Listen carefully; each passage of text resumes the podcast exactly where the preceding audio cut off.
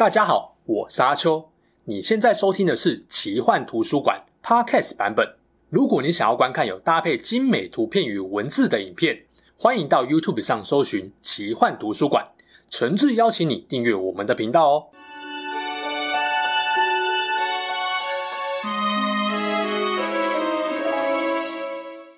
Hello，大家好，我是阿秋，来聊聊神秘奇幻的主题故事。关于魔戒啊，我之前听过一个很有趣的说法。问一个看过《魔戒》电影或原著的人说：“你对于哪个角色印象最深刻？”会得到各种五花八门的答案。但同样问题，如果问一个没看过《魔戒》电影跟小说的人，十个大概有八个会说：“就那个长得爆干帅的精灵啊！”没错，今天要聊的主角就是咱们《魔戒远征队》中的颜值担当，由奥兰多·布鲁所饰演的精灵王子勒苟拉斯。我虽然说勒苟拉斯是颜值担当，但他不是重看不重要的花瓶角色。魔戒三部曲电影中，常常看到他身轻如燕般穿梭于敌我之间，面对一票敌人也面不改色，从容不迫，射箭几乎百发百中。更重要的是，当战友受伤或苦战时，他老兄还是英姿焕发，好像怎么战都不会累，以一挡百。真要说，大概只有研磨出场时被震惊到心有余悸，除此之外几乎感受不到有谁可以让他狠狠受伤的。今天这集影片就要来聊聊。勒苟拉斯在原著小说里真的这么能打吗？他的战力到底有多高？他的强度在魔戒远征队里面，甚至放到中土世界跟整个精灵族相比，难道也是最顶级的吗？正片开始前，还是要温情呼唤一下：如果喜欢我的影片，想听我讲更多中土世界的故事或分析，别忘了帮我按个赞、订阅奇幻图书馆、开启小铃铛通知，也欢迎留言跟我互动哦。要聊勒苟拉斯的战力强度，你必须先知道一个重要前提：在魔戒原著小说里，勒苟拉斯的戏份并不多，就是看完不会对这个角色有深刻印象的程度。但经过电影导演跟编剧的大幅加戏，加上奥兰多·布鲁的高颜值，让勒苟拉斯一跃成为满满记忆点的主角明星。不过帮勒苟拉斯加戏，我觉得也还好，毕竟中土世界的精灵就是外挂般的存在。身体素质跟各项能力超强不说，连寿命都接近永生，更别说勒苟拉斯还不是普通的精灵，身手超凡，完全可以理解啊。我觉得比较扯的应该是哈比人小说中完全没有勒苟拉斯的戏份，但哈比人电影中勒苟拉斯横空出世不说，还额外帮他设定了原著没有的女精灵桃列尔，是不是很夸张啊？导演也很明白说过，有没有勒狗拉斯？呃，严格来说是奥兰多·布鲁，绝对会影响大家进戏院观赏哈比人的意愿。你看看，直接被编剧导演当成票房保证，在当时人气有多爆炸高，你就知道了。但这种帅度爆表的加戏，也不免让人质疑，勒狗拉斯会不会根本没有这么强啊？他在电影中看起来强得要死的战力，该不会只是导演或编剧的灌水吧？要了解这点，我们就来看看勒苟拉斯这位精灵到底是什么来头。勒苟拉斯是幽暗密林精灵王国的王子，他老爸就是哈比人电影中那位仙气更上一层楼的精灵王瑟兰都伊。其实哦，原著小说完全没有描述勒苟拉斯父子的互动，电影中瑟爸跟儿子的互动完全是编剧加戏啦。而这种完全是编剧脑补的部分，我就不特别提了。勒苟拉斯主要登场的戏份是在魔戒三部曲。不过，关于他的出生年份、妈妈是谁以及早年的生活，托尔金都没有描述。我们只知道他是瑞文戴尔要召开艾隆会议时，被精灵王老爸派来与会的代表，并捎来了咕噜趁乱逃离精灵监视的消息。会议上决定要摧毁魔戒后，勒苟拉斯义不容辞，加入护送佛罗多的九人远征队，也成为队中唯一一位精灵。接下来就是魔戒远征队的故事，我大概介绍一下跟勒苟拉斯有关的戏份。勒狗拉斯是远征队中的神射手，拥有绝佳视力的他，常在队伍中殿后。当他们到迷雾山脉的卡兰斯山时，众人深陷大雪，寸步难行。只有勒狗拉斯几乎不受影响，可以在雪面上行走。不止行动上很轻盈，心态上也没有其他人这么沉重。这可能受到希尔凡精灵热情活泼的天性影响。题外话一下，在之前矮人跟精灵为何是世仇的影片里面，我有说。矮人杀精灵王廷葛，血洗明尼国斯，导致多瑞亚斯王国遭诺多精灵族重创。这段惨剧也让一部分的辛达精灵，包含勒古拉斯的爷爷、老爸，跑到幽暗密林，跟当地的西尔凡精灵合作，建立起幽暗密林王国。而勒古拉斯是色霸在幽暗密林定居后才出生的，没有经历父祖辈遇到的惨剧，再加上从小就跟西尔凡精灵一起长大，导致勒古拉斯的性格比较没有老爸那么阴郁。从原著剧情。加上官方电影指南的资讯推敲，勒果拉斯的年纪至少是两三千岁了，也难怪远征队刚出发时，勒果拉斯还逗趣调侃说：“我已经五百年没有跟你们这群孩子出来冒险了呢。”走迷雾山脉这段有个地方蛮逗趣的，当远征队决定此路不可行，要撤退改道时，波罗莫说：“在大雪中开路的工作就交给我们之中最强壮的人来吧。”他的意思就是亚拉冈跟他两人呐、啊。结果这两人用尽吃奶力气往前开路，反观勒狗拉斯在雪面上轻盈跑跳，迅速超越他们，还很快帮队伍找到最适合的路线，直接笑笑回应打脸波罗莫。在进入摩瑞亚矿坑前，面对坐狼来袭，勒狗拉斯轻松用弓箭射杀了众多敌人，并一支一支回收了没有磨损的箭矢。后来进入摩瑞亚矿坑，他也是一路上帮忙清杂鱼最得力的伙伴。唯独在看到都灵矮人克星炎魔后，完全被震慑。在故事里，他基本上只有被炎魔吓呆过。离开摩瑞亚后，远征队前往精灵居住的黄金森林。勒狗拉斯当然是全队最兴奋的一个。当地的西尔凡精灵也因为勒狗拉斯而接受了远征队的非精灵成员。离开黄金森林后，远征队在安多因河被半兽人袭击。这边勒狗拉斯又献了一波好身手。当全队都在慌乱之际，只见他在黑暗中呼唤瓦尔达的名字，直接射下了一头戒灵的坐骑。后来波罗莫死在强兽人手上，梅里皮聘被掳走，亚拉冈、勒狗拉斯跟金利三人一组，努力追踪半兽人的下落。这段时间的追踪奔走，勒狗拉斯超强的势力可以说帮了很大的忙。在圣盔谷之战时，骁勇善战的洛汉王子伊欧莫曾经说：“如果的左右身旁有勒狗拉斯跟亚拉冈在。”这个世界上就没有人敢来挑战我们。之后的深夜大战，只见勒狗拉斯跟金利还玩起杀敌比赛，完全不把萨鲁曼的强兽人大军放在眼里，然后还用仅存的最后一支箭救了亚拉冈一命。虽然最后结算成绩以四十一比四十二惜败给金利，但也看出了勒狗拉斯强大的战力。毕竟人家不用插拔箭矢嘛。接着为了拯救刚铎。勒狗拉斯、金利跟亚拉冈决定前往亡灵之山，召集亡魂部队。这一路上，大概只有勒狗拉斯还有艾隆的两个儿子是一行人中完全不怕亡灵的队友。没错，精灵又不怕。招募成功后，一行人乘船抵达帕兰诺平原开战。勒狗拉斯一样稳定发挥战力，甚至电影在这边还特别加了一段勒狗拉斯的代表作——独立射爆猛犸象的戏。看看这华丽炫技的程度，可能连《鬼灭之刃》的英柱都要惊叹不已啊！英柱表示：“没关系，我有三个老婆，你连女朋友都交不到。”勒狗拉斯的最后一战就是索伦败亡前的黑门之战，他跟好兄弟经历奋战到底，成功顶住了索伦大军，并在中土大陆恢复和平后，特别留下来各地协助战后的恢复工作。说真的啦。要不是电影冲着奥兰多·布鲁的俊美帅气，帮忙加了很多精灵王子战斗的帅样跟特写，以原著他的戏份来描述，就算找个秀气的路人来演，也不会让人觉得对不起托尔金啊。你可以说，勒狗拉斯会红，就是电影制作人跟导演的商业化考量，他们确实也成功了，成功到十年后的哈比人剧组还对勒狗拉斯念念不忘。但如果说勒狗拉斯会红，只是靠脸蛋或炒作，我就不太同意了。光是精灵王子这个身份，就足以让他大杀四方了。即使电影没有特别加戏，只要看过《魔戒》《哈比人》跟《精灵宝钻》小说，没有人会觉得中土世界的精灵弱，只会嫌精灵太强而已。吼，至于勒狗拉斯的战斗力为什么这么高，主要有两个原因：一个是精灵种族，另一个是王室血脉。先讲身为精灵到底有什么优势。一句话，精灵在中土世界就是一个超人种族。举个例子，亚拉冈是混了精灵跟麦雅高贵的努曼诺尔王室纯血脉，但他本质上还是人类种族。即使一对一战斗力不输给纯精灵，但敏捷度就是注定输精灵一截，做不到像勒狗拉斯那样在漫天大雪中还活跳跳，也没有接近永生不死的寿命。托尔金的故事还有另外一个重要设定：全能。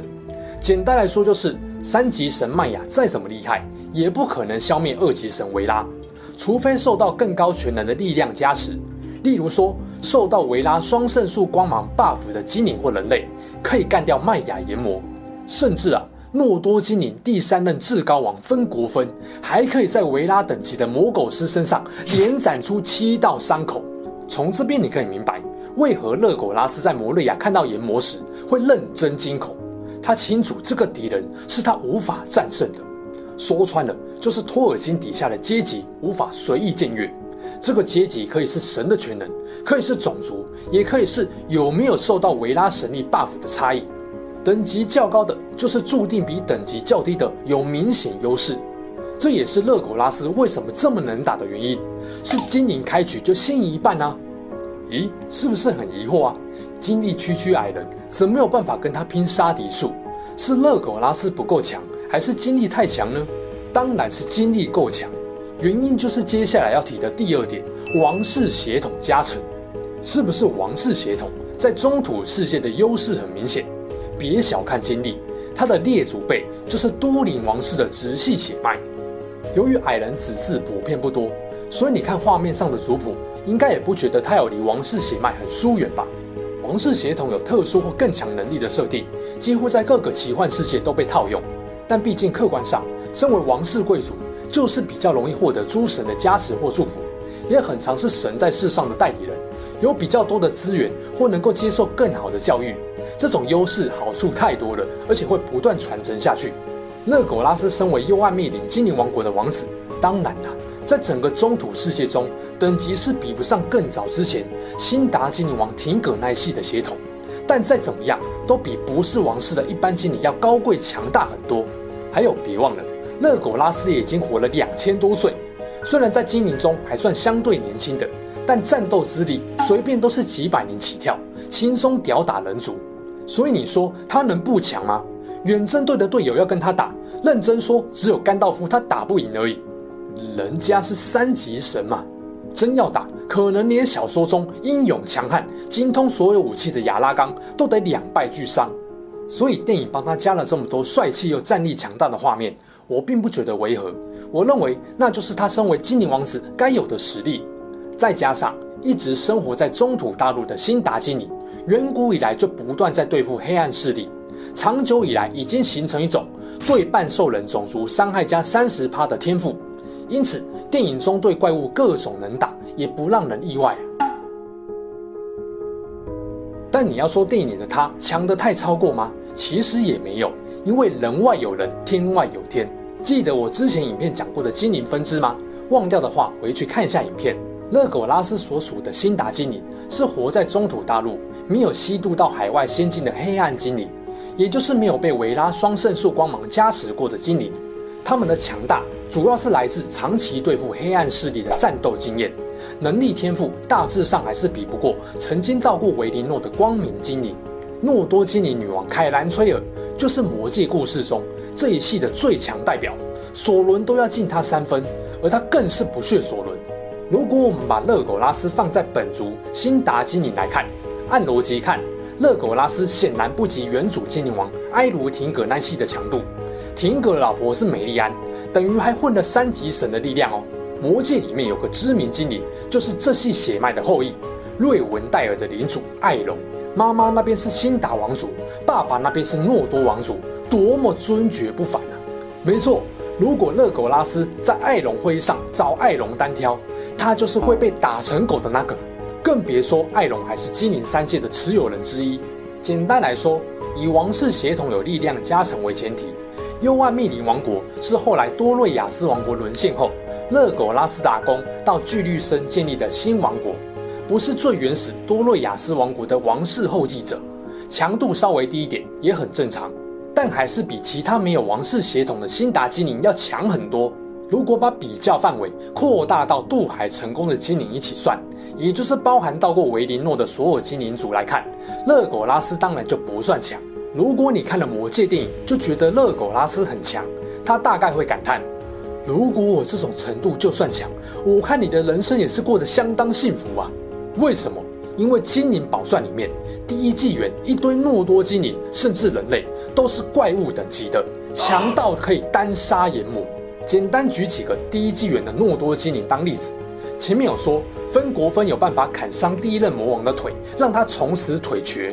而贡多林王国里面，涌泉家族的领主艾克西里昂一个人就干掉三只炎魔，还能够拉炎魔老大勾斯摩格同归于尽。金花领主葛罗芬戴尔在巨石山巅上，一边保护妇女、小孩逃出敌人围攻，一边英勇战炎魔。虽然和炎魔同归于尽，但他无私的牺牲精神深受维拉赏识，破例让他从曼都斯厅堂提前复生，在第三纪元回到中土大陆帮助艾隆。第一纪元的人类英雄也有几个是出了名的变态，像是最悲剧的人类英雄图灵，单兵击杀格劳龙；贝伦则是有办法从魔苟斯铁王冠上抢下一颗精灵宝钻。这些都是可以完全压制勒苟拉斯的强大存在。虽然对接近永生的精灵来说，这些人可能也不过是几代以前的前辈，但毕竟也是好几千年以前的事情了，今非昔比，不可同日而语。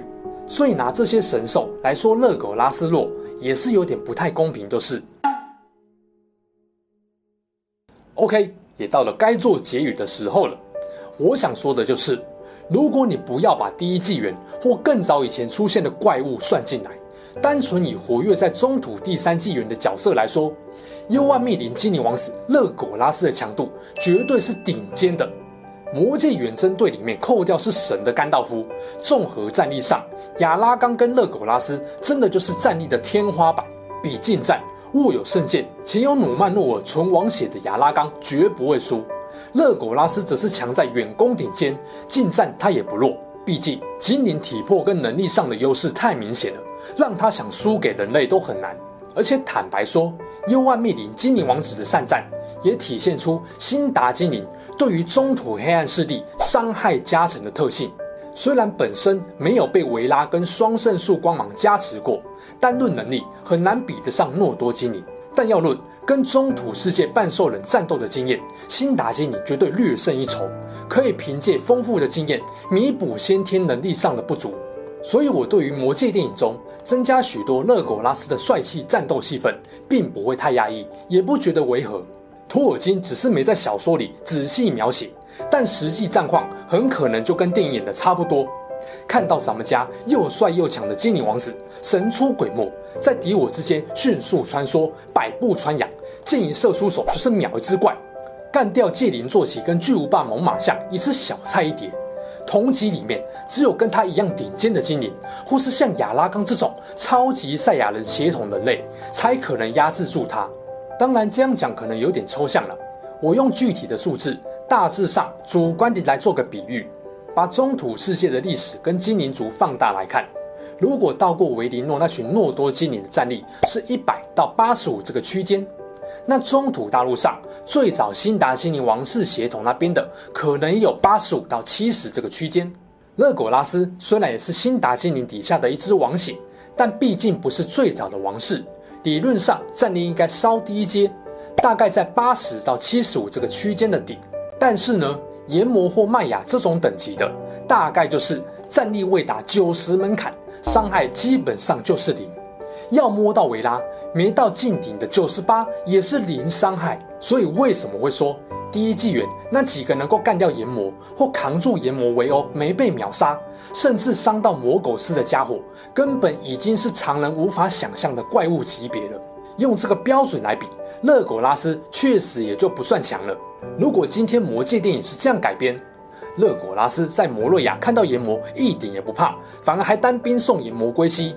那大概就会被书迷骂一辈子，电影可以直接被敲成粪片。所以大家真的可以放心，电影里面的勒苟拉斯真的没有强过头，那种演出很符合他身为两三千岁的辛达族精灵王子应该有的身手。人家是真的有本钱，帅到疯狂吸粉，而不是单靠炒作或颜值才红的啊。